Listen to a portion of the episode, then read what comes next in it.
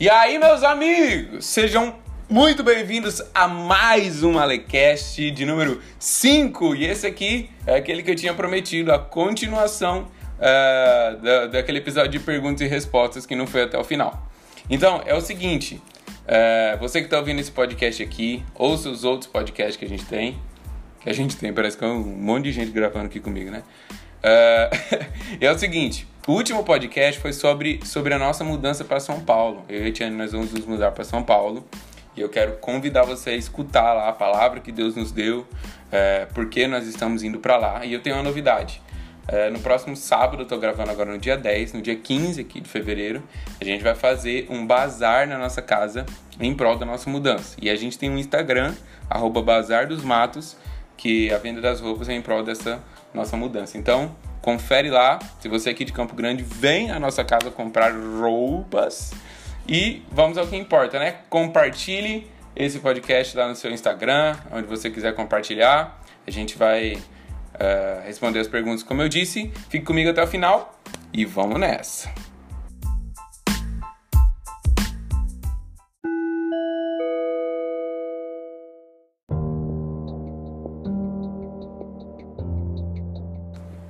Bom, vamos lá.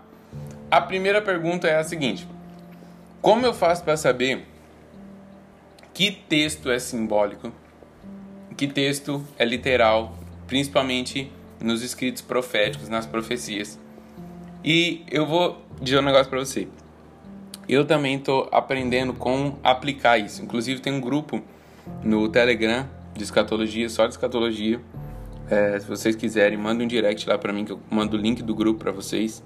Com o Vitor Vieira, o Ângelo Bazo, é, o pessoal lá da base, meus professores secretos, toda a galera lá. E eu também mandei essa pergunta lá no grupo, que eu também estou aprendendo como fazer isso. Por quê? Eu sei que existe um cumprimento literal das profecias. E eu sei também que pode haver uma aplicação simbólica. Por exemplo, eu sempre uso como exemplo o texto de Ezequiel 47. Das águas que dão no, no, nos tornozelos, as águas que dão nos joelhos, nos lombos e as águas que não se pode mais andar. E daí tem que ir a nada. E a gente vê muita aplicação simbólica sobre a vida espiritual, a profundidade em Deus, que tal, tal, tal. E eu concordo com isso. Mas é, eu estou entendendo que eu preciso pregar isso sabendo que haverá de fato um rio é, no reino milenar de Jesus, que vai sair do templo, vai desembocar no Mar Morto, vai gerar vida nele, entende? Então, é, como eu faço para saber o que é simbólico e o que é literal? Eu falei para vocês num, num, nos episódios anteriores, não sei se foi o primeiro, o segundo, que existem 150 capítulos na Bíblia que falam a respeito da segunda vinda de Jesus. E 115 deles estão no Antigo Testamento.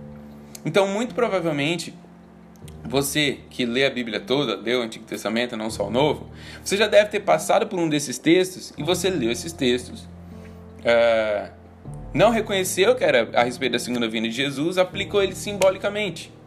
Entende?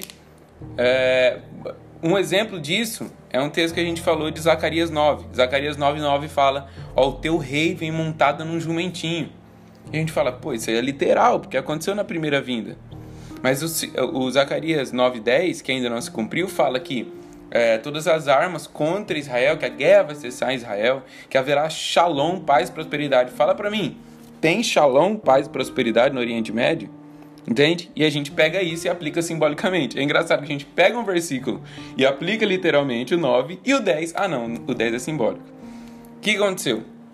É porque a gente é ensinado a fazer isso. É, a maioria de nós, pelo menos, né? Porque eu fui ensinado assim.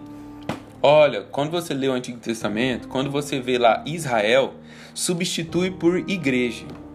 Porque ah, as promessas que eram para Israel não são mais para Israel.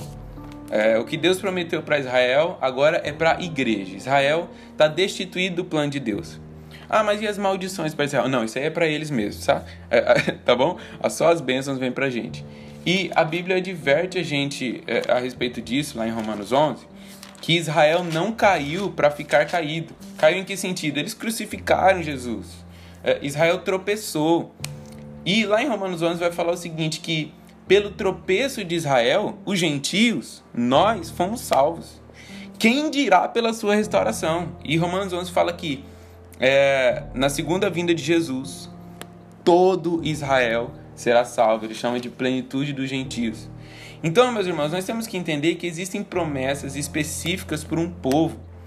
Quando Deus ele, ele fala com Abraão lá em Gênesis 15, do meio de um, de um corredor de animais cortados ao meio, ele jura por ele mesmo que ele vai dar um pedaço de terra específico, ele é específico nas fronteiras, ao norte, ao sul, ao leste, ao oeste. Sabe, a aliança que ele faz com Abraão é muito específica quanto a isso, e não tem como a gente tornar isso simbólico. É... Como que isso chegou dessa forma até nós, né? É... Os, os irmãos amilenistas têm essa interpretação. É... E eles acabam desembocando numa teologia que chama a teologia da substituição, que diz que a igreja substituiu Israel. E se a gente e, e eu não quero é, falar que não, o que eu penso está certo, mas o que eu, o que eu tenho visto. Estou bebendo água, se hidratem. É, se a gente for por essa linha de pensamento, e isso aqui me dá um gancho para outra pergunta que eu vou responder. Se a gente for por essa linha de pensamento, é, a nossa interpretação bíblica vai ser muito boa para o presente, mas ela vai ser prejudicada com relação ao futuro e às dinâmicas do fim. Entendem? E eu tô lendo um livro que chama Fim dos Tempos Simplificado. Fim. Do... Eu falei tudo errado. Fim dos Tempos Simplificado do David Slyker, lá do iHop. Cara, e eu anotei aqui uma parada que ele falou. Que na introdução ele já diz como ler a escritura profética. Como ler as profecias, como interpretar as profecias. Ele fala de três pontos. O primeiro ponto que ele diz é o seguinte: que nós temos que ler a revelação da, da, da Escritura como progressiva. Então, ela progride. Olha só, a gente vê, é, por exemplo, é, algumas profecias que parecem que elas já se cumpriram. Mas quando nós analisamos a profecia, ela já se cumpriu em parte e ela ainda vai se consumar plenamente. E ele, eu quero ler um trechinho aqui do livro que ele diz o seguinte: Algo maravilhoso e um pouco confuso aconteceu quando Jesus veio à Terra pela primeira vez. Ele começou a colocar em prática e a expressar as promessas proféticas que descreviam a sua chegada. Entretanto, após a sua morte e ressurreição, ele ascendeu para estar à direita do seu Pai antes de expressar completamente tudo que as, que as profecias tinham descrito. É, as escrituras proféticas frequentemente entrelaçam a primeira vinda de Jesus e a segunda na mesma narrativa. Esse é o exemplo que a gente deu de Zacarias 9. Zacarias 9, 9 se cumpriu na primeira vinda de Jesus. E Zacarias 9, 10 não se cumpriu. Zacarias 9, 10 vai se cumprir na segunda vinda de Jesus. Então, a, o primeiro ponto que ele fala é entender que a, a, as profecias são progressivas.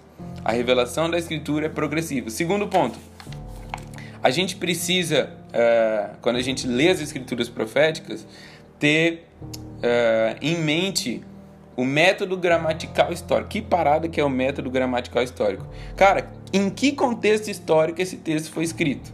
Para quem ele foi escrito? Quem escreveu ele? Então, olha só, a gente lê a Bíblia achando que a Bíblia foi escrita uh, diretamente para nós cristãos ocidentais do século 21. E não foi isso. E o contexto em que isso foi escrito, para quem foi escrito, por que foi escrito, é muito importante. Eu costumo dizer na, na escola DNA que, cara, você não precisa às vezes de uau, descer um anjo aqui para me entender o texto. Olha, eu leio a Bíblia, não entendo, cara. Mas o que, que acontece? Eu preciso, cara, de revelação do Espírito e eu preciso de interpretação de texto. Para entender o texto, eu preciso de interpretação de texto. Esse é o segundo ponto. E o terceiro ponto que ele fala é entender a Bíblia a partir do todo e não apenas por partes individuais. Cara, que agonia que dá uma pregação construída em cima de um versículo. Sabe, a gente tem que entender que a Bíblia conta uma história, são 66 livros que contam uma história. Essa história tem um começo, tem um meio e tem um desdobramento. Sabe, não são histórias que eu tiro uma lição de cada história, mas são vários livros que contam a mesma história. Entende? E a gente precisa ter o todo da Bíblia na nossa mente e interpretar o texto a partir do todo da Bíblia. Quer ver uma parada? Quando lá em, no Sermão do Monte Jesus fala assim, ó, se o teu olho te faz pecar, arranca fora. Por que que você não não não vem na sua cabeça tipo, não, vou arrancar meu olho então. Tô vendo pornografia, vou arrancar meu olho porque o meu olho tá me fazendo pecar. Por quê? Porque a Bíblia como um todo condena a automutilação. Então a gente entende que naquele momento, quando Jesus fala sobre arrancar o olho, ele não está falando sobre botar meus dedos dentro da minha cara e arrancar o meu olho fora. Entende? Porque a Bíblia, como um todo, condena a automutilação. Então, nós precisamos interpretar as escrituras a partir do todo e não a partir de uma parada isolada. Beleza, eu acho que eu já falei demais nessa primeira pergunta. Vamos à segunda pergunta. E a segunda pergunta, eu falei que estava dando um gancho, porque a segunda pergunta é um pouco extensa, mas eu quero é, é, resumir ela aqui. Na verdade, até duas perguntas em um. O menino perguntou o seguinte: Existe a possibilidade de eu definir que a gente falou que tem várias linhas de estudo escatológico. Na verdade, são é, é praticamente aí, quatro linhas de estudo, estudo escatológico: amilenismo, pós-milenismo, pré-milenismo dispensacionalista e o que eu creio que é o pré-milenismo histórico. E ele fala assim: tem como eu falar assim, cara, essa linha aqui é a certa? Mano, eu acho que não tem como alguém chegar e falar assim: não, isso aqui é a parada certa. Mas tem como eu. Por que, que eu escolhi uma linha? A partir do que eu escolhi uma linha escatológica é, para seguir no estudo dela? é, existe, existe a possibilidade de uma ser mais coerente, sabe? Então, eu, eu não posso chegar aqui e falar assim, gente, isso aqui é certo, todo mundo que falou tá parado, tá errado. Não, cara, mas eu é, vi mais coerência em uma linha e eu posso expressar o porquê eu vi mais coerência nessa linha, que é o pré-milenismo histórico. E ele, me, e ele continua a pergunta diz o seguinte, porque hoje em dia tudo é muito relativo. Sabe? Cada um tem a sua verdade. E daí vem a segunda pergunta que ele falou. Nesse tempo em que tudo é relativo, como, como afirmar, como saber se Jesus é a verdade? Como saber que Jesus é real? Então, vamos começar do começo e depois eu venho para isso. É, como foi que eu defini para mim uma linha de estudo é, escatológico? A coisa que mais contou para mim é saber que a Bíblia é a palavra de Deus.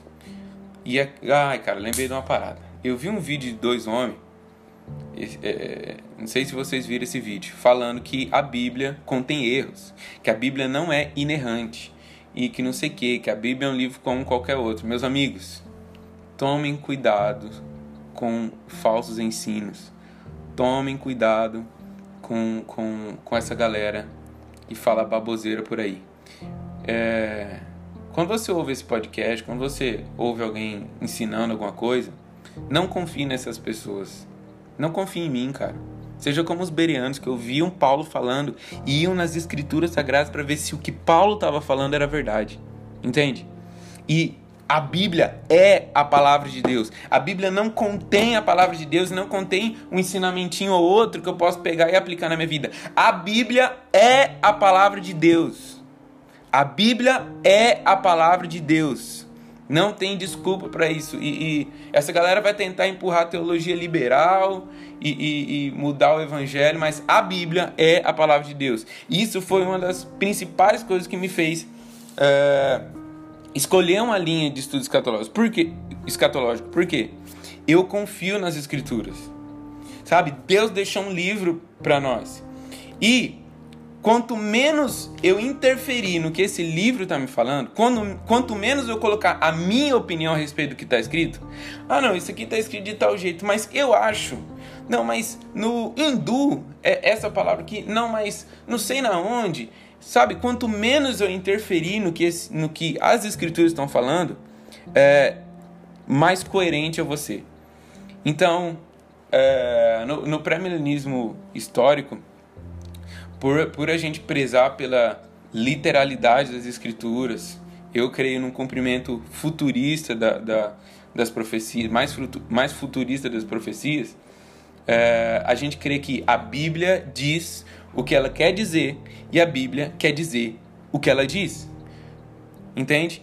Ah, Lei, então a Bíblia não contém simbologia? Claro que a Bíblia contém simbologia, mas na maioria das vezes, quando a Bíblia, principalmente em Apocalipse, vamos usar o exemplo de Apocalipse?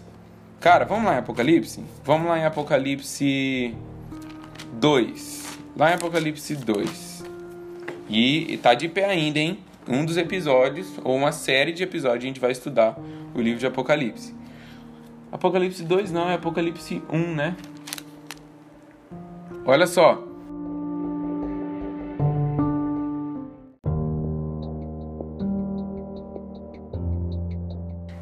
Apocalipse 1,12 está escrito o seguinte: Voltei-me para observar quem falava comigo, e voltando-me, vi sete candelabros de ouro, e entre os candelabros de ouro alguém semelhante a um ser humano. E ele tinha falado também que ele viu sete estrelas. E a gente fala assim, gente, o que, que é essas sete estrelas? Que, que é esse candelabro de ouro? Daí a gente vai lá no versículo 20, está escrito o seguinte: Este é o mistério das sete estrelas que viste na minha mão direita, e dos sete candelabros de ouro. As, as estrelas são os anjos das sete igrejas e os sete candelabros de ouro são as sete igrejas. Então, ele deu a simbologia e ele explicou a simbologia. Isso acontece de novo em Apocalipse, em Apocalipse 12. Então, é, nós precisamos é, olhar para as escrituras e saber que elas são claras. E que onde elas não forem claras, o Espírito Santo ele, ele, ele é poderoso para iluminar nossa mente e nosso coração a promessa é que ele nos ensinaria a respeito de todas as coisas e que ele nos convenceria do pecado, da justiça e do juízo. Mas o que, que eu estava falando? Como que é, é, isso influenciou na, na minha decisão, na minha escolha da linha escatológica? Porque é a que menos interfere é, na interpretação bíblica. É a linha que menos pede a minha opinião. Entende? É, eu só preciso dizer o que, o que as escrituras estão dizendo interpretar ela sem, sem falar o que, que isso aqui significa, o que, que o outro significa, porque para cada um pode significar uma parada. E aqui eu vou para a segunda parte da resposta que o menino me perguntou, que ele falou assim: "Cara, e essa é a parada, tudo é muito relativo na sociedade hoje. Tudo é muito relativo no nosso mundo. Sabe? É, como que eu posso saber que Jesus é real? Sabe? Cada um tem a sua verdade. E, e geralmente é, é, o seguinte, eu acho uma parada e essa é a minha verdade. Você acha outra parada e essa é a sua verdade. E daí eu vivo a minha verdade. Você vive a sua verdade. E ninguém vive a verdade de Jesus. E sabe, meus amigos, as escrituras são o prumo de Deus. Sabe, as escrituras é, é, é, é o que não pode ser abalado. A palavra de Deus é o que não pode ser abalado. São é, as verdades absolutas de Deus tudo tem que partir a, a, a, das escrituras. Sabe, a gente não pode construir doutrina a partir do que eu acho. A gente não pode construir doutrina a partir de, de, de experiência que eu tive. Tudo isso eu tenho que vir para as escrituras e a partir das escrituras fazer todas essas coisas. Então, como que eu posso saber que Jesus é real, cara? A partir das escrituras. Como que eu posso vencer o relativismo? Cada um tem a sua verdade e, e é isso a partir do que a Bíblia diz. A Bíblia é a palavra de Deus. E se a Bíblia ficar sendo sujeita à minha interpretação, ao que eu acho, ao que eu acho mais legal, a Bíblia se sujeitando à minha opinião política, a Bíblia se sujeitando à, à, à, minha visão das coisas, e não eu me sujeitando à visão da Bíblia, não eu me sujeitando à opinião da Bíblia que o Senhor deixou através das Escrituras, meus amigos, sangue de Marte foi derramado para que esse livro chegasse até nós. Sabe, nossos irmãos do mundo todo são perseguidos hoje porque eles não podem portar as escrituras. E a gente é, é, tem dado tão pouca importância, sabe? É muito legal, cara, você é, começar lendo o antigo, o, o antigo, começar lendo o Novo Testamento, ler o Novo Testamento, mas a Bíblia é um livro completo que conta uma história completa e é digna de confiança. E toda a Escritura é, é, é apta. Não é apta a palavra que Hebreus usa, esqueci a palavra. Toda a escritura. É, isso aí, essa palavra que você me lembrou. Ela, ela, eu consigo. eu esqueci a palavra, cara, que tá lá em Hebreus. Toda a escritura é tananã para ser ensinada. Sabe? Todo, todo esse livro, não só o Novo Testamento, não só o Antigo Testamento. Ele conta uma história só e eu preciso ensinar a Bíblia toda. E ela é digna de confiança. Essa palavra é digna de confiança e é, nela a gente pode confiar. Demorou? Pô, se vocês lembram dessa palavra que tá lá em Hebreus, me, me, me, me manda lá no Instagram. É, compartilha esse podcast. Por hoje é só. No próximo episódio não vai ser mais pergunta e resposta, a gente já vai vir com um tema. E eu queria que vocês me dessem sugestões de temas, se a gente vai para um estudo de algum texto específico ou algum tema que vocês gostariam de tratar. Demorou? Meus amigos, por hoje é só. Eu tô indo pro fute e até mais. Compartilhe, compartilha, compartilha.